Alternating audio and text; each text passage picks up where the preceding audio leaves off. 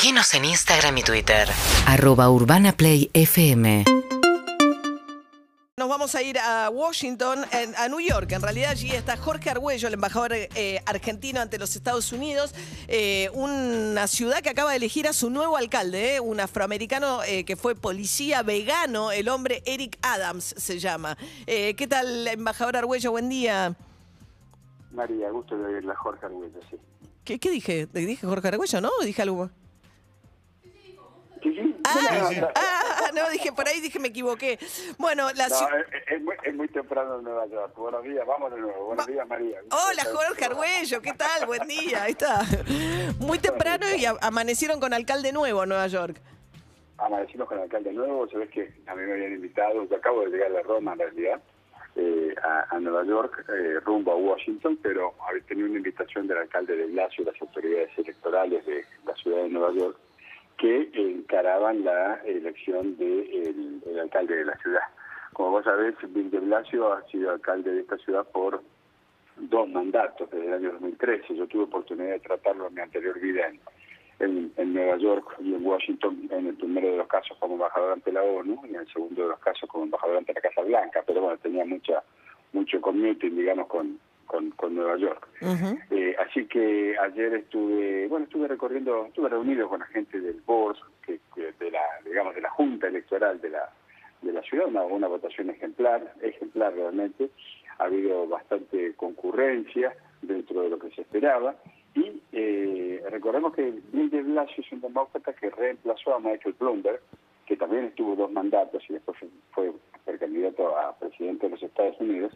Y ahora acaba de imponerse por el 66 y pico por ciento de los votos un candidato demócrata afroamericano que tiene la particularidad de haber sido capitán de la policía de Nueva York.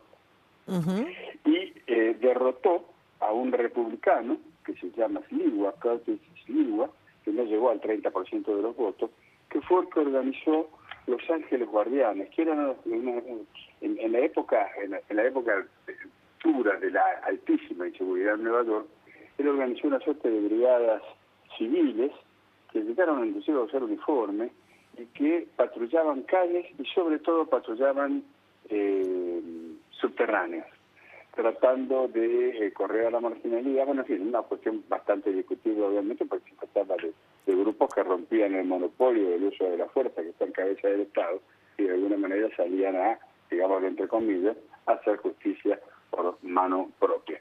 Este hombre es un republicano, como te decía, y eh, no llegó al 30% de los votos, de manera tal que estamos en presencia y el primero de enero en la ciudad de Nueva York va a asumir el segundo alcalde negro de la historia, el, el segundo alcalde afroamericano, Claro. es decir, de, de la historia que eh, el primero fue Dinkins, de en los 70 más o menos. Yo era chico, pero ya me acuerdo que estaba este hombre gobernando Nueva York y bueno, ahora llega el turno de eh, Eric Adams.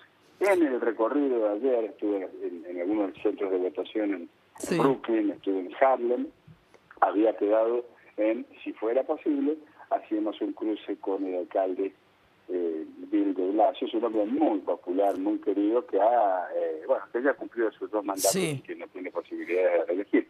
Bien. Bueno, precisamente coincidimos en Brooklyn, así que allí estuvimos también eh, compartiendo impresiones sobre el, el- el rumbo de la elección. Bueno, lo tuvimos recién como cronista al embajador argentino en Estados Unidos, Jorge Argüello, de las elecciones en Nueva York. Ahora le voy a pedir la crónica, eh, que esperamos que tenga el mismo nivel de detalle, porque participó de las reuniones en Roma con el Fondo Monetario, ¿no?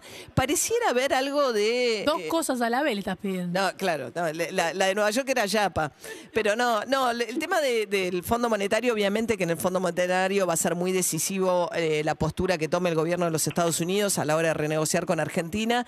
Eh, lo que dijo Alberto Fernández es que espera que el Fondo Monetario, que el directorio, revea el tema de las tasas tan pronto como en el mes de diciembre, como para poder llegar a un acuerdo en los plazos en los que lo busca Martín Guzmán ahora, que es antes del mes de marzo. Eh, ¿Se podría, digamos, modificar la cuestión de la tasa en el Fondo Monetario tan pronto como en diciembre? Sí, bueno, esa es la expectativa de la Argentina, no de ahora, no de no no no no, solamente Roma, sino que hace un año largo que el gobierno argentino viene planteando, o, o- o- yo diría, viene poniendo en evidencia lo, irrazonable de la existencia de estas sobretasas, sobrecargos, eh, en, eh, que se aplica precisamente a los países que están más endeudados. Eh, esto supone eh, para los países en general un costo adicional, o sea, por un lado tienen que pagar el capital del préstamo eh, oportunamente obtenido, por otro lado los intereses del, cap- del capital oportunamente obtenido y por otro lado una tasa extra que en el caso de la Argentina supone mil millones de dólares por año, que se suma a los intereses del capital tomado, que se suma al capital tomado.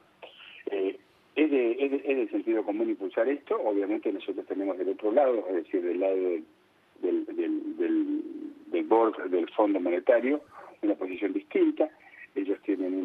Una, explicación de la evolución y la, implanta, la implementación de estos sobrecargos. Nosotros creemos que no contribuyen a la salida a esta uh -huh. fenomenal crisis para, de endeudamiento por la que atraviesa el mundo. Y bueno, estamos en esa discusión. Este tema sí fue efectivamente planteado en Roma, fue planteado en la reunión bilateral que encabezó el presidente de la República con la directora ejecutiva del fondo, con eh, Georgieva, eh, pero también fue objeto de charla. Yo lo acompañé al presidente en múltiples reuniones con jefes de Estado y de gobierno uh -huh. de distintos países. Pero la y el tema está presente. Claro, no, pero eso está claro, incluso lo dijo, digamos, estaba en el documento del G20, pero la pregunta es si el Fondo Monetario eh, podría eh, introducir esta, la eliminación de esta sobretasa tan pronto como el mes de diciembre.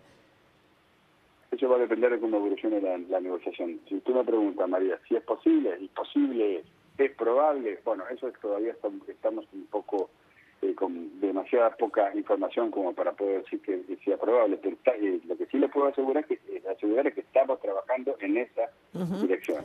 La eliminación de las tasas de sobrecargo van a suponer un alivio a la deuda argentina, que como ustedes saben fue contraída en el año 2018, pero que ahora, el año que viene, nada más vamos a tener que pagar entre 18 y 19 mil millones de dólares. Y en el año 2023, el año que sigue, el año que viene, vamos a tener una cantidad equivalente. Es decir, sí, sí, esos 40 mil millones de dólares, sí, eso ni, sí, eso ni siquiera está previsto en el es, presupuesto es que mandaron.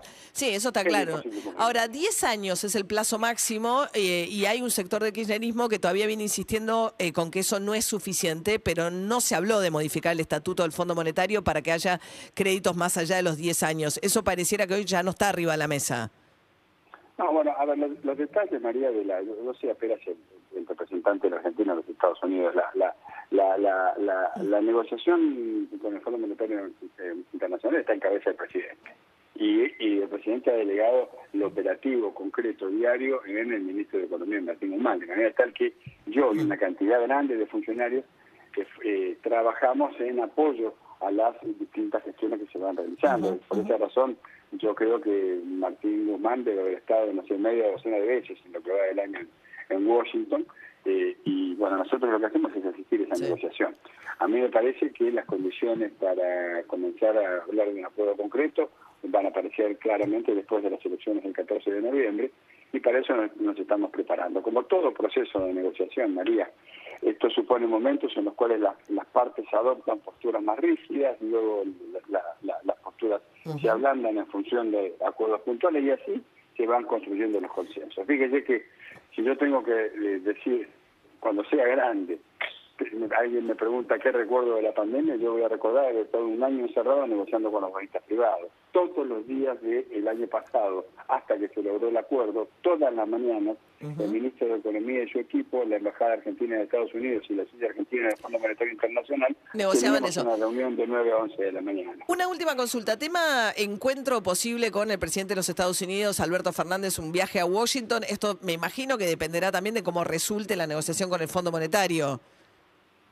Eh, yo creo que la visita depende de la calidad de la relación bilateral. Y, y entonces le digo, la, la, calidad de la relación bilateral entre Argentina y los Estados Unidos es muy buena.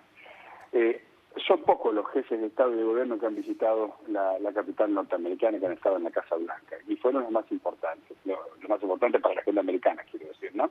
Nosotros estamos trabajando en esa dirección. Y la, y, y la verdad es que cualquier embajador tiene como objetivo producir un encuentro entre el jefe de Estado del país a donde presta servicios y ver con el jefe de Estado del país que representa. Yo lo veo como posible, estamos trabajando en esa dirección, hemos tenido ya el intercambio de visitas de alto nivel, importantes, los temas de la agenda compartida tienen altos niveles de consenso que se vienen expresando en los foros multilaterales. Tenemos muchos Bueno, de más o menos. Venezuela, Cuba, Nicaragua, no tanto. Tenemos puntos de consenso, tal vez tengamos en algunos temas algunas diferencias de criterio, pero fíjese que no hay situaciones de polarización eh, dura entre la Casa Blanca y la Casa No. Rosada en, en- en ninguno de los temas. Bien. Por el contrario, le diría, estamos acercándonos a la posibilidad concreta de una visita que esperamos se verifique en el menor tiempo posible. Respuesta a su pregunta, Ahí va. sí, estamos trabajando En eso, con ese en una visita. Bien, Jorge Arguello, embajador argentino ante los Estados Unidos. Muchas gracias, embajador. Que tenga buen día. Gracias, María. Hasta luego. Bueno, lo venimos contando de temprano, ¿no? Con David. El plazo es, o sea, el gobierno quiere que el Fondo Monetario le quite la tasa antes de diciembre para cerrar el acuerdo antes de marzo, cuando cae un vencimiento del Club de París que Argentina ya no va a poder pagar, que son 2.400 millones de dólares. Sin ¿no? acuerdo con el Fondo Monetario, la Argentina no, no va a poder prorrogar el acuerdo con el Fondo de con el Club de París. Para que le pasen. Para que le pasen esa, esa deuda. Son los mismos países. Sí, Va, sí. más o menos. Los europeos del Club de París están en el Fondo Monetario. Claro, y si Argentina no cerró con el fondo, difícilmente le vuelvan a prorrogar la deuda, Claro. ¿no? Una cosa es entrar también en default con organismos internacionales o con los pa- países del Club de París, ¿no? 8 y 35 de la mañana. UrbanaPlayFM.com